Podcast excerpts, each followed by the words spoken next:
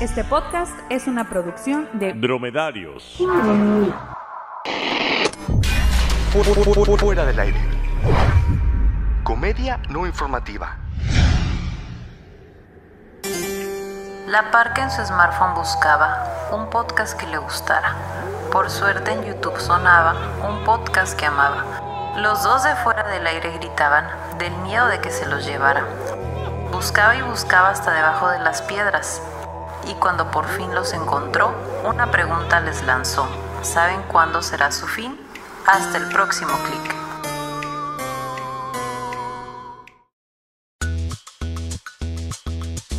Muy buen día y bienvenidos a Fuera del Aire. Yo soy Jorge Márquez. Y yo, un señor que pasaba por aquí. La humanidad siempre ha tenido gran fascinación por la muerte. Bueno, hasta que se muere tu perrito o el médico te dice, tenemos que hablar. Cada año en México se repite el conflicto Halloween versus Día de Muertos. O sea, lo extranjero versus lo mexicano. Que si eres un traidor a la patria y un satánico porque te disfrazaste de Freddy Krueger, estás dejando morir nuestras tradiciones. Por eso, en este capítulo de Fuera del Aire, te presentamos las diferencias y características de cada una de estas festividades. El Día de Muertos tiene sus orígenes desde antes de la colonización española. Se celebra con altares de muerto para recordar a aquellos seres queridos que ya no están con nosotros, además de harto pan de muerto, hasta en el Oxxo.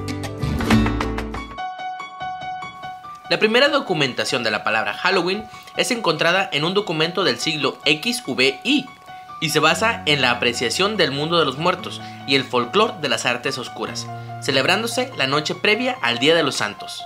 La noche del 31 de octubre, un festival conocido como Samaín, pronunciado Snowing, que significa fin del verano. Bueno, esto tendría un poco más de sentido si lo estuvieran leyendo, pero lo están escuchando en un podcast.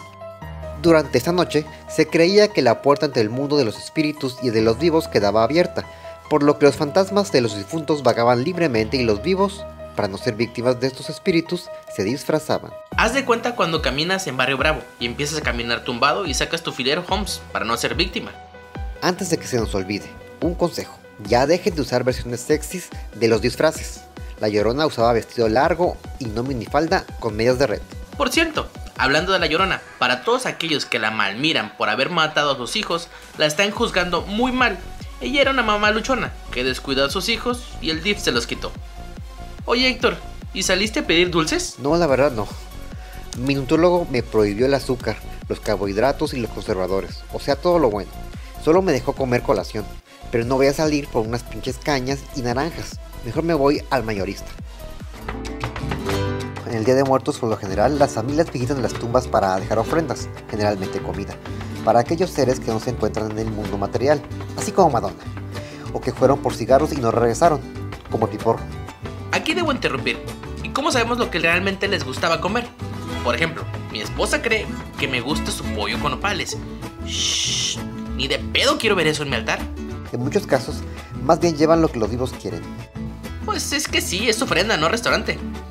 Y ya que andan de ortodoxos los del Día de Muertos, ¿no creen que es un poco de mal gusto e incorrecto llegar en carro al panteón cuando al festejado lo atropellaron? O llevar pan de muerto cuando el difunto murió de diabetes. Dejen de poner cruces en las calles. No hagan eso, espantan. Lo que menos quiero ver mientras espero el micro en la noche es darme cuenta de que ahí murió un güey. O si ya es una tradición intocable, por lo menos hagan las más grandes, porque está muy difícil irlas contando en la carretera cuando son muy pequeñas. No podíamos dejar de mencionar al altar de muertos en la celebración de los fieles difuntos. Lo primero que debes incluir es la fotografía, que en estos tiempos ya no son como antes. Porque ya no son las tradicionales fotos en blanco y negro de los abuelitos, aquellas donde posaban sin sonrisa y con el cuerpo tieso. Como que les daba miedo que la foto saliera mal y tener que repetir el largo proceso otra vez. ¿Te imaginas volver a poner la pólvora para el flash? Taparse con esa telita que traía la cámara y esperar que esa maldita mosca se quite de la cara de la abuela? Ya me imagino las fotos de altar de muertos dentro de 30 años. Selfies con boca de patito, en el espejo del baño, en el gimnasio enseñando nalga y abdomen, y la que se verá mejor, la del filtro de perrito. Uh. Otro de los elementos que seguro cambiará son las veladoras porque hashtag la capa de ozono, el pan de muerto porque hashtag gluten, las calaveritas de azúcar serán de stevia porque hashtag azúcar la droga del siglo XXI.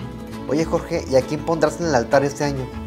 Ya sabes, lo de siempre, familia, amigos, pero siempre estoy bien preparado con mis fotos de Chabelo y de Silvia Pinal, por si las moscas se llegaran a posar sobre sus cadáveres. Y si van a andar de vándalos, compren papel higiénico suabel y huevos bachoco.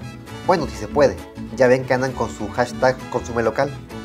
Y si moriste de dengue, te atropelló un suru, déjame decirte que no mereces altar por naco. O sea, concluyendo, Halloween es para el desmadre y la peda, y Día de Muertos cuando te curas la cruda con el menudo y los chilaquiles que llevaron las tías al panteón. Hasta, el próximo clip. Dije clip. Hasta el próximo clic. Mmm, menudo. Mmm, tamales. Mmm, bloopers. Mmm, qué rico. O sea, sé, el extranjero, el extranjero. O si ya la tradición es intocable, por lo menos hagan las más grandes, porque está muy difícil irlas contando en la carretera. Y si van a andar, y si van a, y si van, y si van a, eh,